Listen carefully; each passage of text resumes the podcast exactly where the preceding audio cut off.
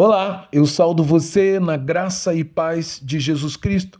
Eu sou o pastor Antônio Marcos, sou pastor da Igreja Batista em Pinheiral.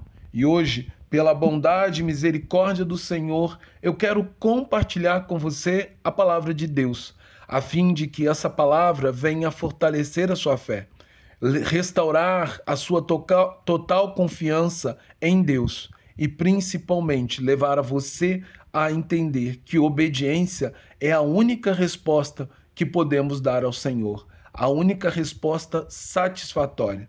Assim, eu quero refletir com você ainda na devocional Uma Família no Espírito, no tema A Esposa Submissa no Espírito, no texto que se encontra em Efésios capítulo 5, do verso 22 ao 24, que diz: Sujeitai uns aos outros no temor de Cristo. Esposa, que cada uma de vocês se sujeite ao seu próprio marido como ao Senhor, porque o marido é o cabeça da esposa, como também Cristo é o cabeça da igreja, sendo ele próprio o salvador do corpo. Como, porém, a igreja está sujeita a Cristo, assim também a esposa se sujeite em tudo ao seu próprio marido. Segundo as palavras do apóstolo Paulo, dentro da igreja, todos os cristãos são exortados a manifestar um amor sincero pelo seu próximo, semelhantemente como Cristo manifestou para com o mundo inteiro, a fim de que aqueles que foram escolhidos por Deus antes da fundação do mundo pudessem, através da graça, obter a genuína salvação que vem do Senhor. Agora, Paulo apresenta uma nova atitude que os crentes deveriam vivenciar através de Cristo. Eles deveriam viver sujeitando-se uns aos outros.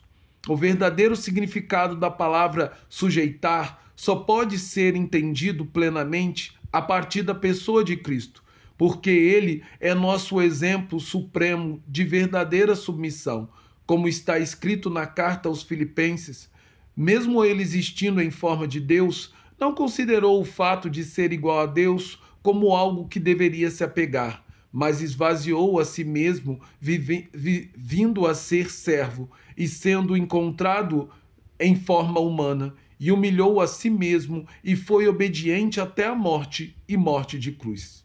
Portanto, sujeitem-se e se coloquem numa condição inferior, de forma voluntária, apenas para obedecer àquele que é, àquela que é a soberana vontade de Deus. Logo, é dentro da igreja que os crentes deveriam sujeitar uns aos outros, no sentido de sempre olhar o seu próximo como alguém superior. E dentro da sagrada família, coube à esposa exercer o nobre papel realizado por Cristo na obra da redenção, onde o Senhor, num ato de sublime amor, submeteu-se à vontade de Deus, assumindo a forma de homem, para então tomar sobre si os nossos pecados e pagar a nossa grande dívida, da qual éramos devedores, por meio de sua morte dolorosa na cruz do Calvário.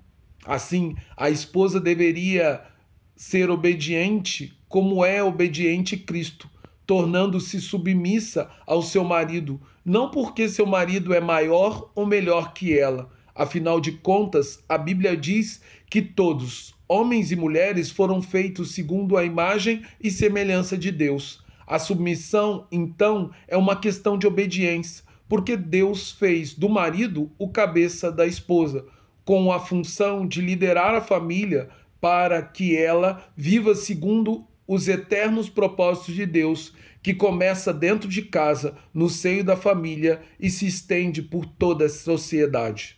No entanto, é preciso frisar dois importantes pontos. O primeiro deles é a autoridade do marido em relação à sua esposa não varia de uma cultura para outra.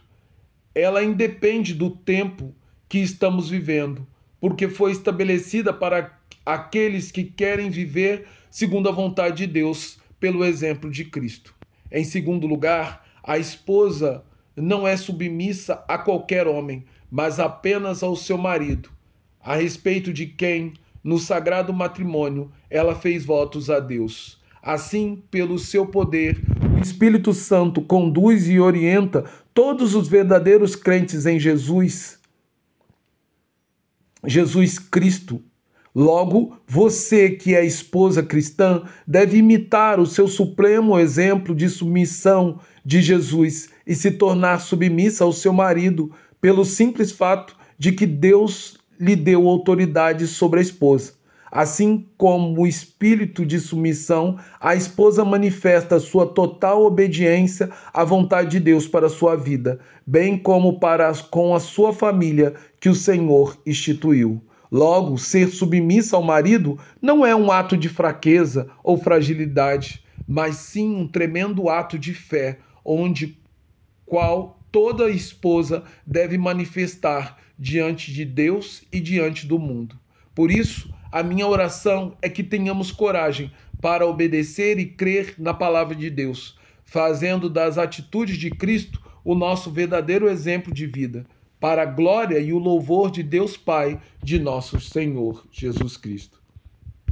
Agora, que o amor de Deus Pai, que a graça do Deus Filho e o consolo do Espírito esteja sobre nós, de maneira que obedecer a palavra de Deus seja sempre a nossa escolha e seja sempre o nosso procedimento.